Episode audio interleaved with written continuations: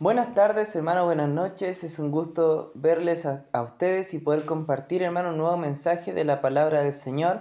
Eh, quisiera recordar algunas cosas, hermano. Primero, el día de mañana estaremos teniendo una reunión de varones a las 20 horas vía Zoom, así que hermano, si está viendo esto, no se la pierda, será un tiempo de mucha bendición. Además, eh, los días lunes, hermano, estamos haciendo nuestro estudio de la oración y juntos oramos, hermanos, un tiempo de mucha bendición en el grupo de la iglesia. Así que, hermano, estamos muy animados por ver cómo ustedes están invitando gente y no dude, hermano, en invitar personas, en hablarles a la gente de Dios y poder quizás invitarles a este grupo para que día a día escuchen los devocionales que los hermanos de la iglesia están preparando, así como nosotros lo estamos haciendo. Así que hermanos, le animo a estar bien pendiente de lo que está sucediendo en la iglesia, de lo que Dios está haciendo en este tiempo y tener un corazón correcto hacia Dios, hermano, a pesar de todo lo cansado que podemos estar quizás por esta cuarentena, lo cansado que podemos estar de este tiempo, debemos seguir, hermano, aprendiendo y buscando al Señor, hermano. El día de hoy vamos a estudiar Primera de Pedro, hermano, capítulo 1, versículo 10 al 12. Ya esta es la cuarta semana, hermano, que llevamos de estudio de Primera de Pedro. Así que le animo a seguir, hermano, eh, cada día miércoles eh, compartiendo el servicio en sus redes sociales, compartiendo los mensajes, hermano, compartiendo la iglesia con otros para que así, hermano, cuando eh, nos volvamos a reunir, estemos juntos, muchas personas listas y dispuestas para adorar al Señor, hermano. Qué gozo es ver, hermano, que la iglesia sigue haciendo su obra en este tiempo. Y hoy día, hermano, vamos a ver el siguiente tema, hermano. Y yo titulé el mensaje del día de hoy La maravillosa salvación por gracia. Y es que el texto del día de hoy le va a mostrar que tanto los profetas como los ángeles intentaron disfrutar de la gracia de Dios y la cual usted, hermano, disfruta el día de hoy. Eh, es bien famoso, hermano, el dicho, y usted quizás lo sabe, de, eh, que dice lo siguiente, eh, no se sabe lo que se tiene hasta que se pierde.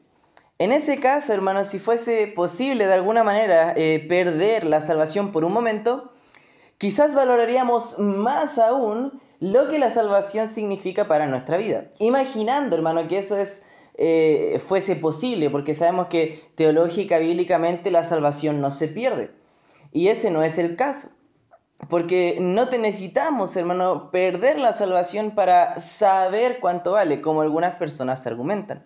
Sin embargo, hermano, la escritura abunda, hermano, en palabras. Dios habló mucho acerca de la salvación y de lo que esto significa. Por eso los mensajes, si uno habla expositivamente la palabra, partiendo de un versículo hasta el final, se va a encontrar con muchas veces que la escritura habla acerca de la salvación y nos habla acerca de lo que Dios quiere en la salvación, de lo que Dios desea, de lo que Dios hizo, de lo que Dios hace por nosotros día tras día, hermano.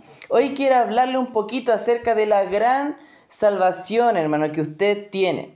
En el libro de Primera de Pedro, hermano, hemos visto hasta ahora que el sufrimiento y la, la gloria, por decirlo así, la esperanza, es un tema regular y une lo que es el sufrimiento con la esperanza. Y el apóstol Pedro, hermano, para hablarnos de la esperanza, lo que hace es recordarnos la salvación. Pensando, hermano, en el grupo que recibió este mensaje, quizás usted recuerda cuando vimos en el inicio un video de, eh, el proyecto Biblia acerca de cuál era el grupo que estaba enfrentando, por decirlo así, Em, eh, eh, este, esta, esta persecución y eran judíos que habían vuelto al cristianismo y que ahora estaban siendo perseguidos por su fe y se encontraban en distintos lugares, como dice 1 Pedro 1.1. Lo que usted puede encontrar es gente sufriendo por el Evangelio, gente sufriendo por amor de Dios, gente sufriendo por amar a Dios y gente sufriendo por hacer la obra de Dios. Algo que nosotros, hermanos, nos enfrentamos. Porque regularmente usted no enfrenta un sufrimiento físico por seguir a Cristo. Por eso, hermano, posiblemente el seguir a Cristo en nuestros días sea algo tan a la ligera. Y la gente lo tome algo como, como muy simple y muy sencillo, de la manera no que entendemos el Evangelio algo simple y sencillo, un mensaje sencillo para la vida, sino que es algo que no va a afectar toda mi vida. eh, lo que hace el apóstol Pedro es recordarle a los creyentes dispersos, a los creyentes perseguidos, qué significa y qué es su salvación. Y cómo ellos, a pesar de esta persecución, a pesar de estos problemas y estas dificultades, pueden regocijarse y gozarse en la salvación. La esperanza que tiene el creyente siempre está ligada a la salvación. Por lo tanto, hermanos, si usted desea tener paz en su alma, tener tranquilidad en un tiempo difícil, sentir gozo a pesar de las circunstancias, debe profundizar en lo que es su salvación. No hablo, hermano, cuando digo profundizar de la salvación es, sentarse e ir a, una escuela a estudiar de teología, lo cual podría ser algo muy bueno, hermano, que usted puede hacer incluso en este tiempo. Sino que hablamos de tener intimidad con Dios, de acercarse a Él, tener tiempo de oración a solas con Dios, de buscarle en su palabra, de leerla, de estudiarla. Y esto es más que nada lo que el creyente debería hacer. Por eso, hermano, usted debe profundizar la salvación para entender aún más la esperanza que tiene. En el texto de hoy, hermano, lo que hace el apóstol Pedro es hablarnos de la salvación por la mirada de dos grupos, los profetas y los ángeles. ¿Y por qué son estos dos grupos? Primero, porque tanto los profetas como los ángeles tienen una mirada de la salvación que puede brindarnos aliento, ánimo eh, desafíos incluso para este tiempo difícil.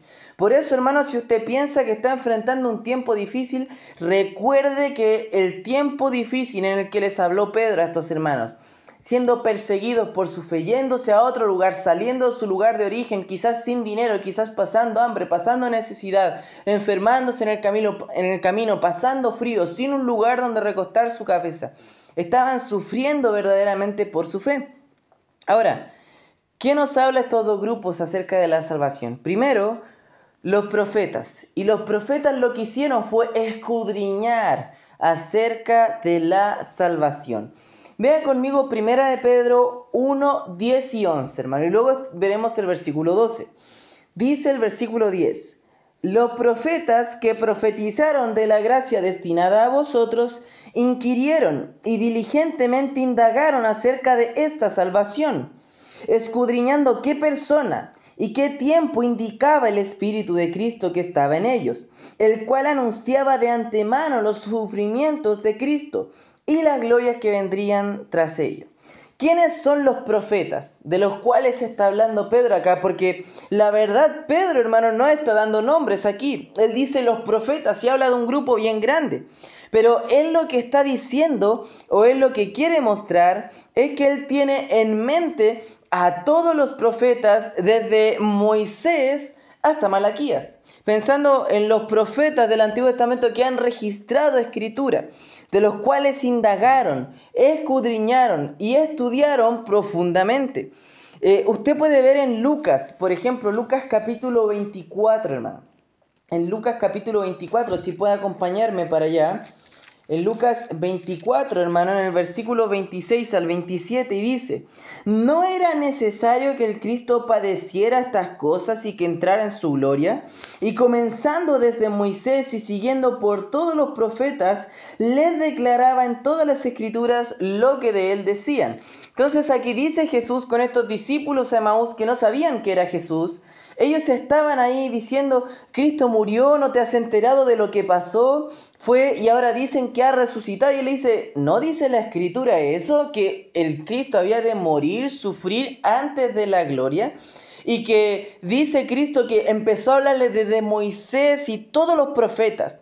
Él enlaza este pasaje de los sufrimientos de Cristo, los sus sufrimientos con la gloria, con su gloria para luego decirnos que los profetas hablaron de esto, el sufrimiento y la gloria. Los profetas del Antiguo Testamento escribieron sobre la salvación, estudiaron con detenimiento, entendiendo los tiempos y cómo Dios le iba revelando. Vieron ellos, hermanos, cuando Dios les revelaba los sufrimientos del Mesías, hay muchas escrituras de eso, pero también vieron la gloria del Mesías. Y ellos vieron estas dos verdades de tal manera que a veces se juntan en un mismo texto, un mismo versículo o incluso un mismo pasaje, hermano. Están muy unidas ambas cosas, hermano, el sufrimiento y la gloria del Mesías. Que el Mesías iba a sufrir, pero también que terminaría en gloria. Entonces usted puede ver, hermano, que el sufrimiento no es antagónico de la gloria, no es antagónico de la paz, es el camino, la preparación para la gloria. Si ahora, hermano, usted como creyente está pasando tiempos difíciles, de gloria a Dios por esos tiempos difíciles, porque le van preparando para la gloria, para su gloria, para el tiempo con Él. Cuando más amargo es el mundo, más dulce, hermano, es la salvación de Dios, más dulce es su plan, su gloria. Pero cuando nuestra dulzura o cuando viene el regocijo, el gusto por este mundo, seguir a Cristo se hace amargo. ¿Para qué seguir a Cristo si el mundo me ofrece felicidad, paz, tranquilidad y todas las cosas que solamente Cristo puede dar, pero parece ser que el mundo puede dármelas? Los profetas del Antiguo Testamento hablaron de esto. Y en este pasaje podemos ver que como ellos indagaron, también dice, buscaron y escudriñaron qué persona y qué tiempo. Estaba indicando el Espíritu de Dios, pero el Espíritu también les dice que esto es algo para generaciones futuras. Y entre el sufrimiento de Mesías y su gloria viene lo que nosotros conocemos como la edad de la iglesia, lo que ellos quizás no entendían bien, los tiempos, lo que eh, el Espíritu no quiso revelarles. Entonces, esta es una verdad en el, o sea, una verdad oculta, algo que está eh, permaneció escondido en, en, el Antiguo Testamento. Es lo que nosotros conocemos hoy día como la edad de la iglesia, que era un misterio oculto antes. Entonces, en Efesios 3, versículo 1 al 3, usted puede ver eso. Pablo ahí está hablando y habla del misterio de la iglesia, lo que se le reveló a él. Por eso, él trabaja en la edificación de la iglesia. Y los profetas, hermano, tuvieron una gran labor, porque ellos hablaron acerca de Jesucristo, dieron profecías acerca de él, del advenimiento del Mesías. Por ejemplo, hermano, no voy a leer todos los textos, pero voy a citar algunas cosas. Isaías profetizó acerca del nacimiento de Jesús. Eso está en Isaías 7, 14, 9, 6 y 11, 1. También profetizó acerca de su ministerio en Isaías 11, versículos 2 al 5. 35 del 4 al 6 y en Isaías 61 del 1 al 2. Habló del sufrimiento y la muerte de Cristo. Eh, Isaías 52, 3 en adelante y 53 de, eh, eh, en adelante. Ahí podemos encontrar los sufrimientos del Mesías. Por ejemplo, Miqueas predijo su lugar de nacimiento, Belén, hermano, y encontramos en Isaías, en Miqueas 5.2, perdón. Y estos hombres profetizaban llenos del Espíritu Santo porque su palabra estaba llena de verdad, llena de profecías bíblicas, predicación y palabra de Dios a las personas. De hecho, hermanos, los profetas tomaban tan en serio su labor porque sus palabras iban a ser las palabras de salvación para los hombres y acerca de esa salvación lo que ellos hicieron, desearon saber todo lo posible. Ellos escudriñaron, buscaron, estudiaron para aprender más y saber más acerca de esta salvación. Y el creyente, hermano, no está llamado a ser menos. El creyente debe estudiar, debe estar buscando de Dios, hermano. Ha sido llamado a eso el creyente. Si no hay comunión con Dios y estudio de la Biblia, hermano, no habrá predicación del Evangelio, hermano. Eh, hermano, eh, eh, si no hay comunión con Dios, hermano, no le querremos hablar a las otras personas acerca de Dios. No les queremos decir a ellos lo grande que es nuestro Dios, porque no sabemos qué tan grande es porque no lo hemos visto, porque no hemos buscado su palabra, porque no hemos escudriñado. Y hermano, usted debe ser una persona que estudia, busca de Dios y les habla a otros. Es la función básica de un profeta, hermano. Es la función, eh, función básica, profetizar, ni no hablo de predecir el futuro, que es una de las funciones de la profecía, sino hablo de predicar y hablarle. No le hablo, hermano, de que usted debe pararse detrás de un púlpito, de un lugar y empezar a hablarle a la gente, sino que usted puede ir por las calles y hablarles a las personas de Cristo. Usted puede ir por lugares, a sus cercanos, en su trabajo, hermano, siendo de testimonio.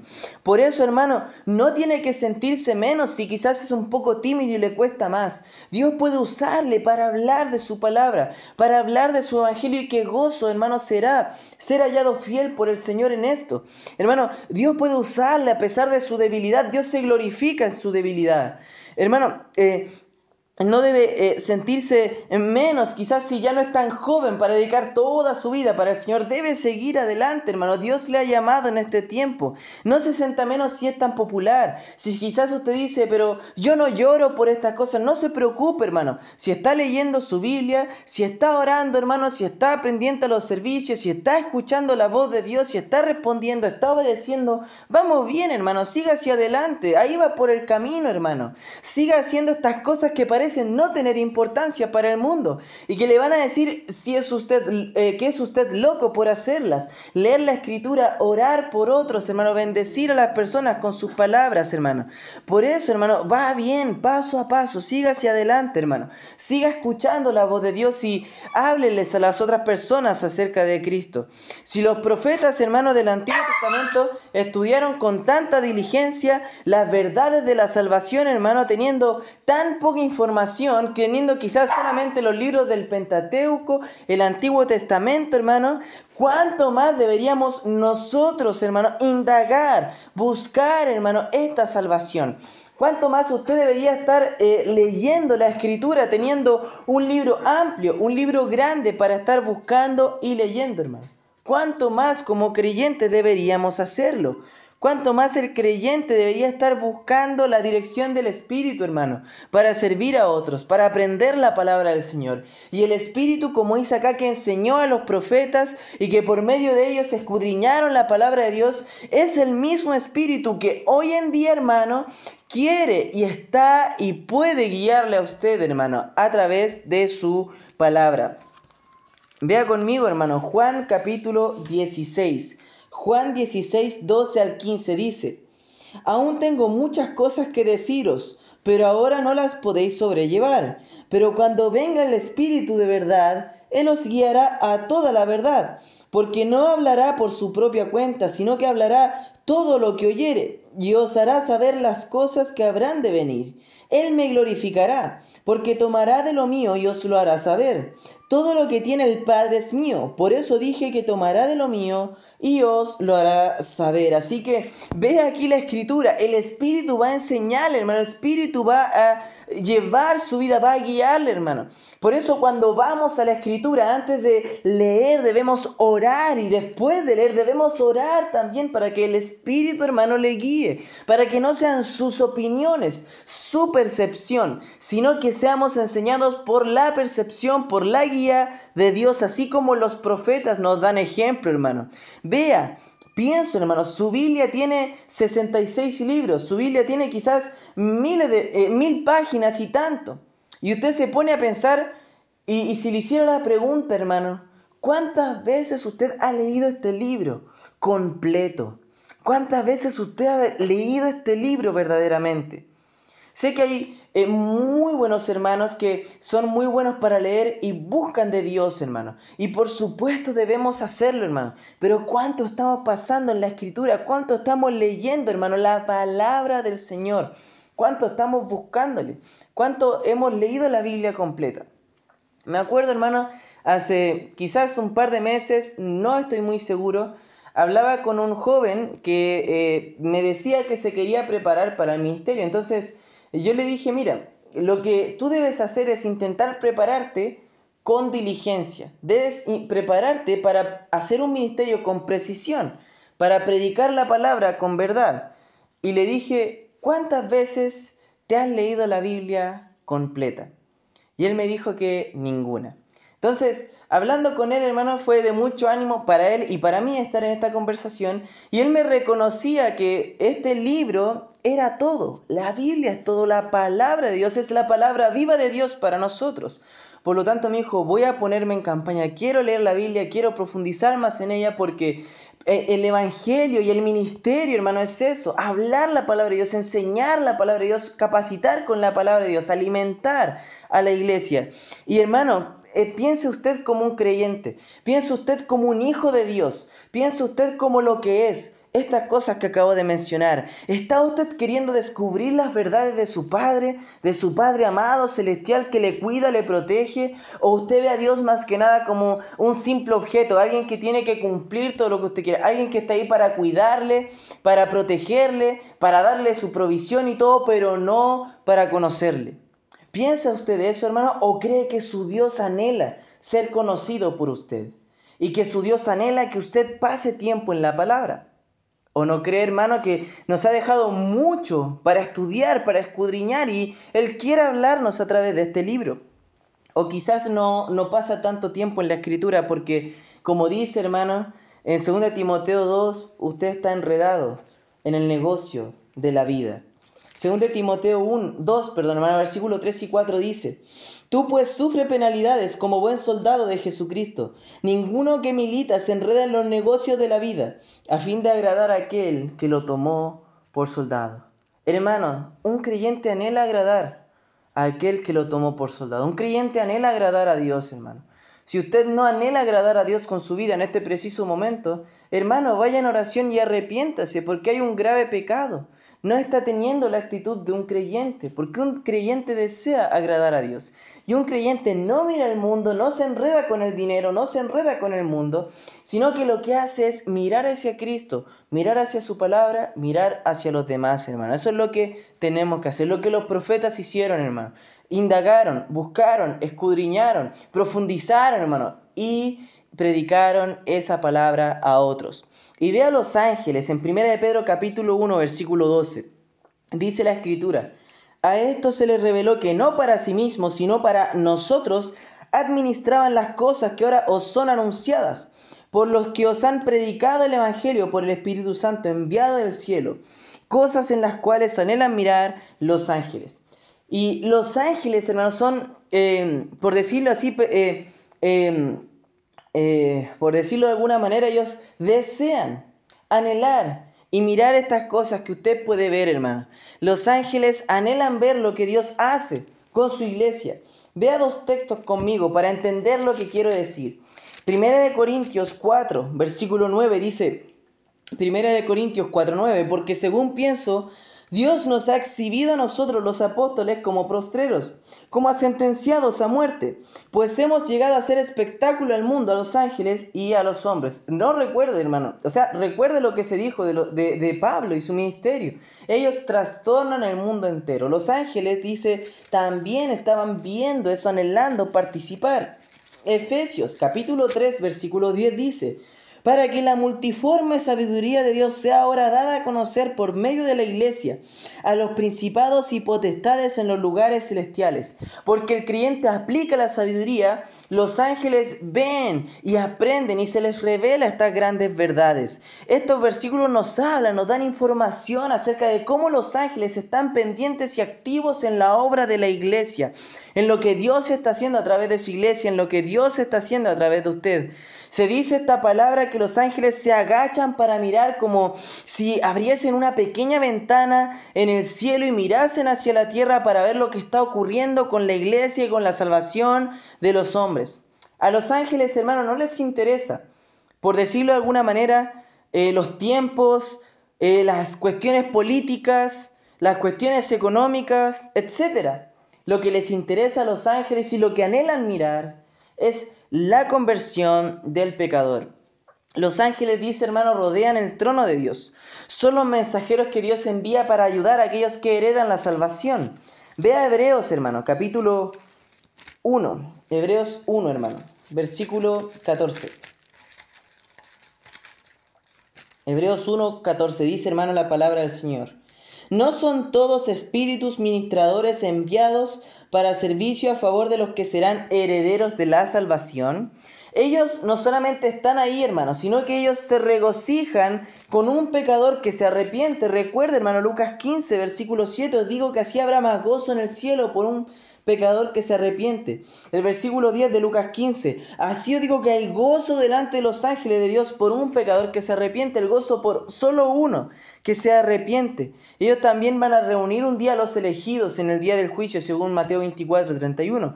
Pero lo que podemos ver en esto, hermano, es que su conocimiento de la salvación del hombre es incompleto pero se maravillan y anhelan contemplar esta salvación. Si usted puede ver a más profundidad el versículo 2, hermano, se nos dice que los profetas no para sí, sino para nosotros, o sea, para una futura generación, administraban estas cosas y eran anunciadas.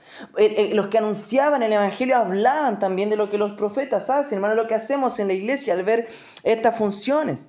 Pero lo que anhelan mirar los ángeles es la conversión de los hombres. Ellos no pueden predicar el Evangelio porque son mensajeros enviados con una, em, con una misión específica de Dios, para algo en específico.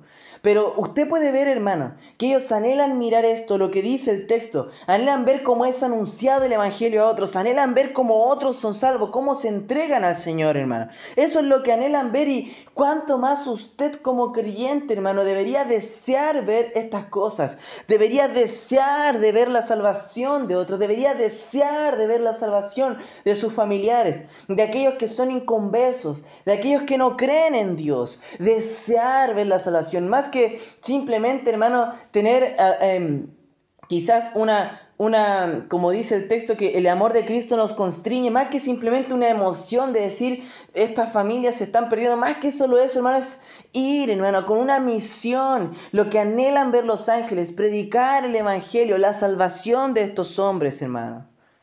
Usted puede ver, hermano, que Cristo anhela y desea la salvación de las personas.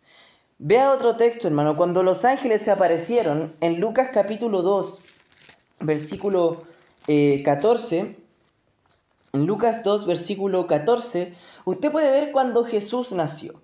Y en este texto usted ve su nacimiento, obviamente. Y ahí, hermano, en ese momento, cuando Cristo nació, se nos narra algo que estaba sucediendo en paralelo. A los pastores reunidos y a los ángeles cantando en el cielo. Y en Lucas 2.14 usted ve el cántico de estos ángeles. Y dicen en Lucas 2.14, Gloria a Dios en las alturas y en la tierra paz, buena voluntad para con los hombres. Vea lo que hicieron los ángeles. Ellos hablaron de la gloria de Dios, la paz de Dios que puede llegar a los corazones. Ve hoy día la necesidad, hermano. Las personas están desesperadas, están desanimadas, están con miedo, sin paz, intranquilas, con grandes temores en su vida, con problemas, con situaciones adversas, hermano. Usted debe ver esta necesidad grande y ir a estas personas para predicar el Evangelio, para hablarle de Dios, porque solo Jesucristo puede traer verdadera paz al corazón del hombre, a su corazón y al corazón de las demás personas, hermano. Son aquella obra maravillosa, hermano. La salvación por gracia puede traer paz, esperanza la vida del hombre. Vea usted la salvación tan grande de Dios, tan maravillosa, perfecta.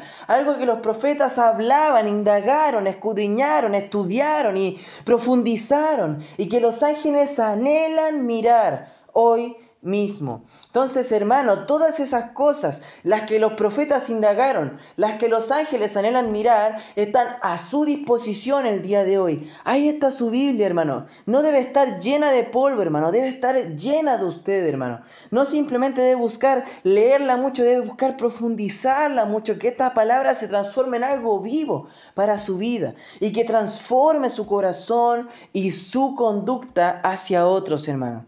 Y así como dice Hebreos 2, hermanos, si puedo terminar citando este texto, en Hebreos 2, versículo 3, hermano, dice la escritura, ¿cómo escaparemos nosotros si descuidamos una salvación tan grande, la cual habiendo sido anunciada primeramente por el Señor nos fue confirmada por los que oyeron? Y vea, ¿Por qué descuidaría usted, hermano, una salvación tan grande?